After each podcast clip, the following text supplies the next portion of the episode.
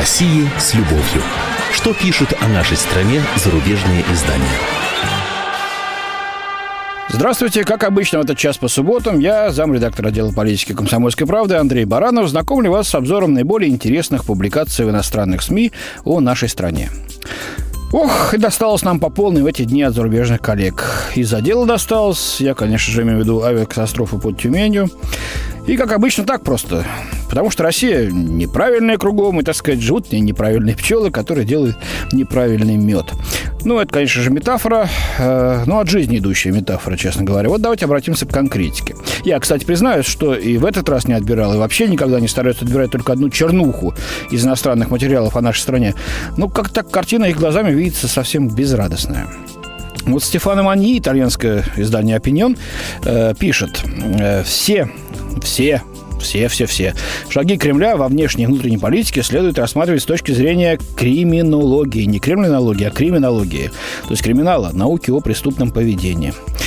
Автор приводит примеры, характерные для России Путина, как она считает. Вот, например, итальянский дипломат Джорджо Матьоли, руководитель Итальянского института культуры в Санкт-Петербурге, был избит и ограблен, когда возвращался домой. Эпизод не выглядит политическим, скорее всего, он вписывается в разряд мелкой преступности, отмечает автор. Но вот вчера в Москве была избита и ограблена журналистка «Новой газеты» Елена Милашина. Она была коллегой и подругой известной журналистки Анны Политковской, убитой по политическим мотивам после расследования преступлений российской стороны в Чечне, говорится в статье. Кстати, я специально сегодня звонил, спрашивал. Особыми подругами они не были. Коллегами, да, были. Ну, зато как это в рост публикации. Дальше смотрим. Э, границы между политическим и криминальным насилием постоянно размываются на всех уровнях, говорится в статье. Крупные предприниматели, как Михаил Ходорковский, годами сидят в тюрьме. Адвокаты крупных инвесторов, как Магнитский, умирают в тюрьме по естественным причинам. Ну вот от себя добавлю. Прямая взаимосвязь между криминальными деяниями и наказанием за них э, просматривается? Да, у нас полно, конечно, безобразия в правоохранительных системе, и мы об этом пишем постоянно. Вот казанские одни только безобразия о чем говорят. Но почему же за рубежом обязательно связывают это с политической подоплекой? Э, дальше пишет автор. Лидер Объединенного гражданского фронта э, Гарри Каспаров полагает, что э, нынешнюю российскую систему реформировать невозможно. Можно лишь разрушить и создать заново. Макро- и микропреступность плавно сливаются в политической властью, говорит Каспаров, а руководство страны не что иное, как мафия. Ну, шахматист Каспаров и его высказывание, это, как говорится, э, квази не фантазия, как говорил незабвенный Остап Бендер. Можно спорить, но не в формате этой передачи, просто времени у меня не хватит. Но вспомню один недавний случай, другой совсем. В Бахрейне. Несколько месяцев назад, прямо на погранпункте в аэропорту города Дохи, столицы Бахрейна, задержали и избили российского посла в этой стране Титаренко. Посла, фигуру неприкосновенную. А за что избили? А он почту дипломатическую отказался показать. Какую-то Венскую конвенцию там вспоминал, возмущался. Получил по полной. Э, Причем э, ребятки-бахрейнцы знали, кого били, в отличие от бедолаги итальянского дипломата в Питере, да? А почему же не боялись? Потому что получили заверение от Америки, Италии и других нынешних западных друзей. Не бойтесь, в начинающемся великом противостоянии с Ираном и поддерживающим э, его России мы с вами. Дайте им, русским, понять, где их место. Ну что скажете, сеньор журналист Маньи? Неужели не видите, что криминал и политика здесь тоже идут рука об руку? Так, а теперь о другом после. Главе посольства США в Москве Майкле Макфолле. Западная пресса активно комментирует высказывания министра иностранных дел э, России Сергея Лаврова, которые, которые, в свою очередь, были реакцией на интервью посла Соединенных Штатов э, Макфола. В среду, напомню, Лавров пожурил э, посла за аррогантные, как выразился сам министр, то бишь высокомерные, в переводе на русский язык, высказывания на тему ПРО. А посол накануне в своем блоге и в интервью «Голос Америки» заявил, что мнение России об американской ПРО в Европе США не интересует и никак на их политике в этой сфере не отразится. Ну и получил ответ от нас. И тут началось. Вот читаем.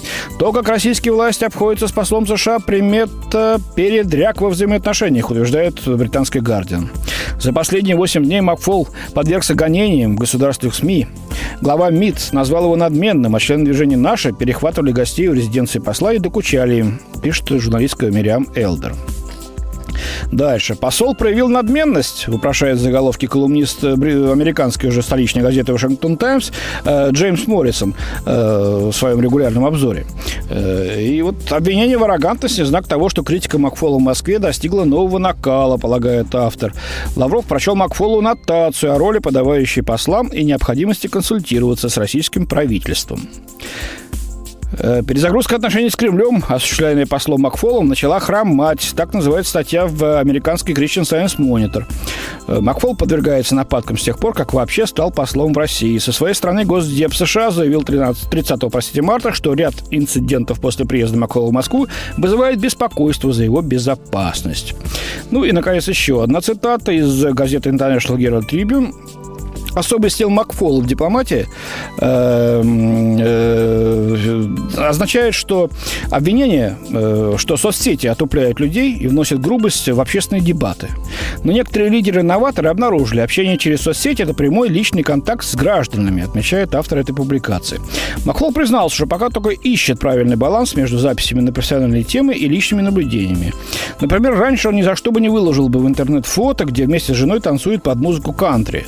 Но специалисты по работе с соцсетями из Госдепартамента говорят, любой пост в интернете о частной жизни или со ссылкой на фото или видео вызывает намного больше откликов или ретвитов, чем какое-нибудь заявление о ситуации в Сирии, заметил Макфол. А, тут я тоже замечу, дружище, ты кто, политик или, так сказать, завсегдатый социальных сетей? Ну, не надо прикидываться. Э, я вот в Твиттере, я под кантри танцую, я такой обычный, я хороший человек, ничем не отличаюсь от вас всех, хочу понравиться россиянам. Э, вы, господин посол, приехали сюда жестко отстаивать интересы США.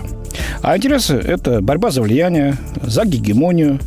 В общем-то, в этом и есть суть политики. Вы же политик, а не завсегда-то, опять-таки, как я повторю, Твиттера. Ну, раз вы так подставились, так получите. Дипломатия не любит это вот фарисейство, назову, по-моему, вещи своими именами. Работайте честно, по каналам частным, по классике. Эм, Обращайте, э, если вот, так сказать, считаете, что нужно обращаться к социуму через сети, э, минуя партнеров в МИДе, э, так тогда воспринимайте общественный резонанс не в виде дипломатических нот или там кулуарных разговоров, а также вот зримо, грубо, как говорил поэт, от общественных же движений.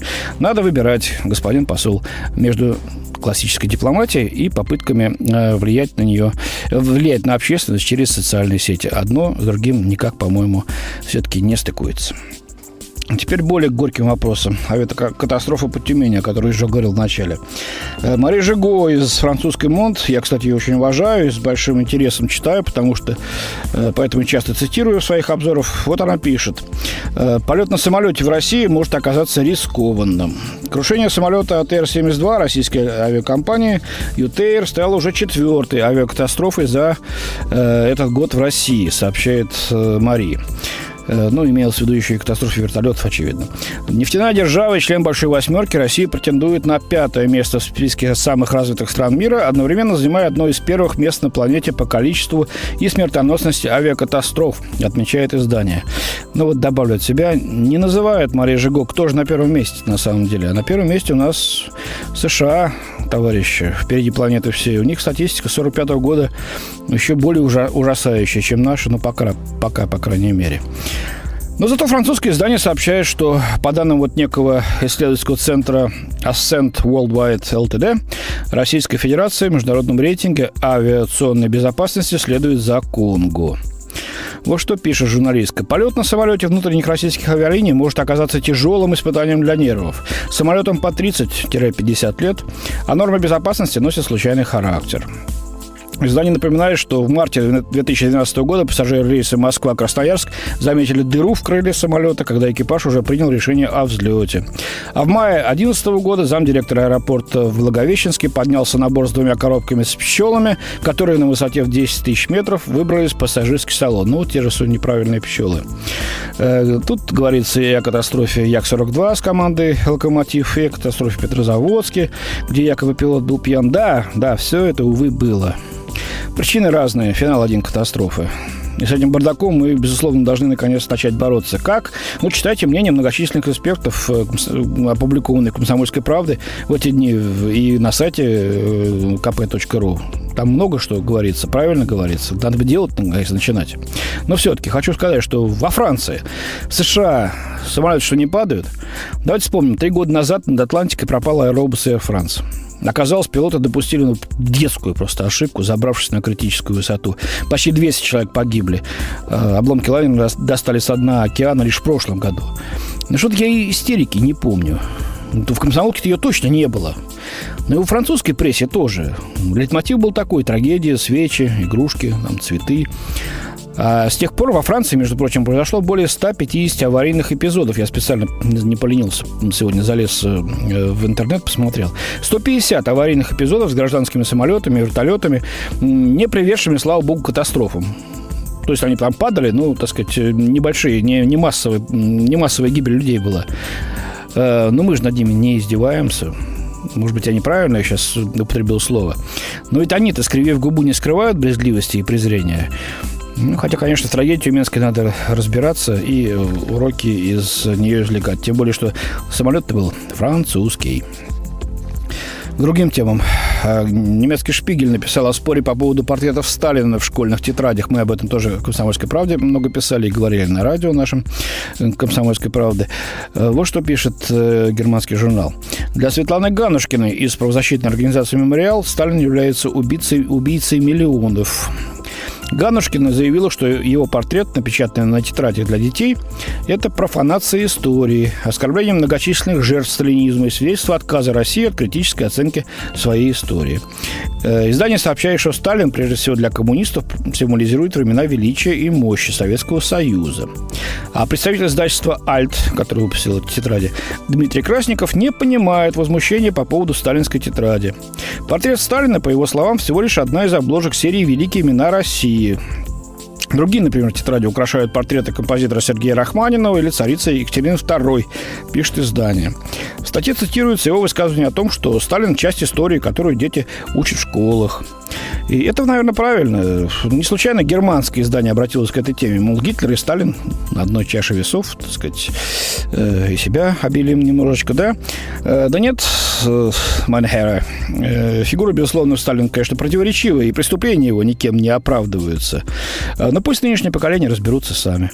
Тем более, что в тетрадках написано об этих его, о, сталинских преступлениях и о ГУЛАГе, но написано о том, что при нем страна превратилась в мощную индустриальную державу, и это позволило э, победить в самой страшной войне за всю историю человечества. На войне, которая была нам навязана. Войне, в которой мы защищали свою страну. Скандал вокруг выходки девочек из Pussy по-прежнему привлекает внимание за рубежом. Вот неизвестный мне некий Коля э, Райхерт из э, немецкой Die Welt, ну, раз Коля, наверное, какие-то, наверное, наши корни у товарища, утверждает, практически никто в России не верит в Бога в традиционном смысле. И публикует интервью с искусствоведом, членом-корреспондентом Российской Академии Художеств, на минуточку, э, Екатериной Деготь. Почему на, на минуточку, сейчас поймете. Вот интервью о скандале вокруг выходки панк-группы Pussy Riot. Объявить себя художником, пожалуй, единственная возможность в России добиться, чтобы о твоих политических воззрениях узнали, говорит она. Место для своего панк-молебна участницы Pussy Riot выбрали не случайно. Храм Христа Спасителя, пожалуй, самое идеологически нагруженное место в Москве. Построенный в XIX веке в честь победы над Наполеоном, он был разрушен после Второй мировой войны, и на его месте сооружен открытый бассейн. Он, бассейн стал быть, да, в свою очередь стал в советской культуре символом свободы, который был стерт с лица земли, бассейн, опять-таки, вновь отстроенным храмом. Храм же превратился в политический институт и стал центром экономической власти РПЦ, а реакция верующих показывает, что они не отождествляют себя с этим храмом. На кону стоит политическая и экономическая власть церкви, продолжает э, мадам Деготь.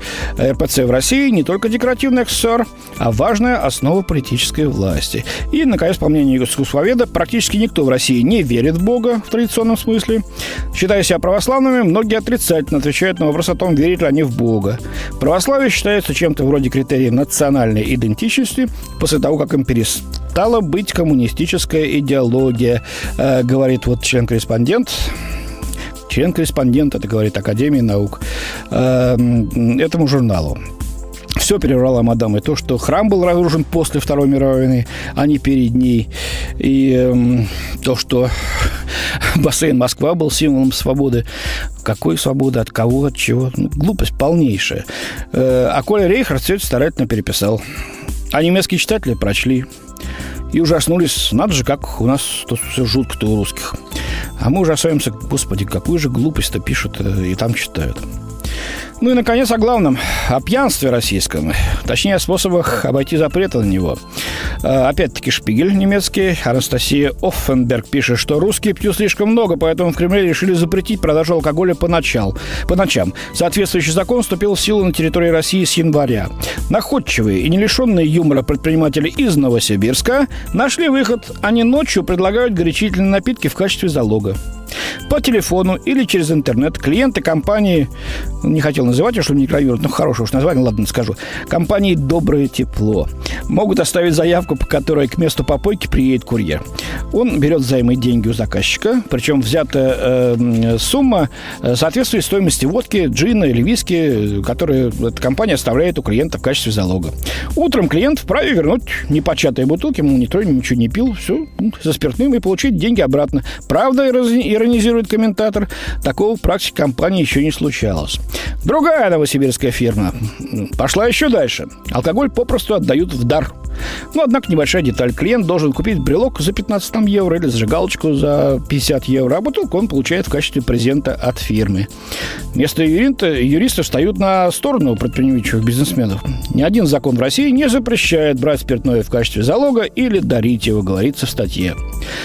В России алкоголизм – проблема с многовековой историей. Согласно данным Всемирной организации здравоохранения, русские в среднем ежегодно выпивают 16 литров чистого спирта на душу населения. И это, я чувствую, не предел. Ну, собственно, у меня на сегодня все. До свидания. В студии с вами был зам редактор отдела политики «Комсомольской правды» Андрей Баранов. О России с любовью. Что пишут о нашей стране зарубежные издания?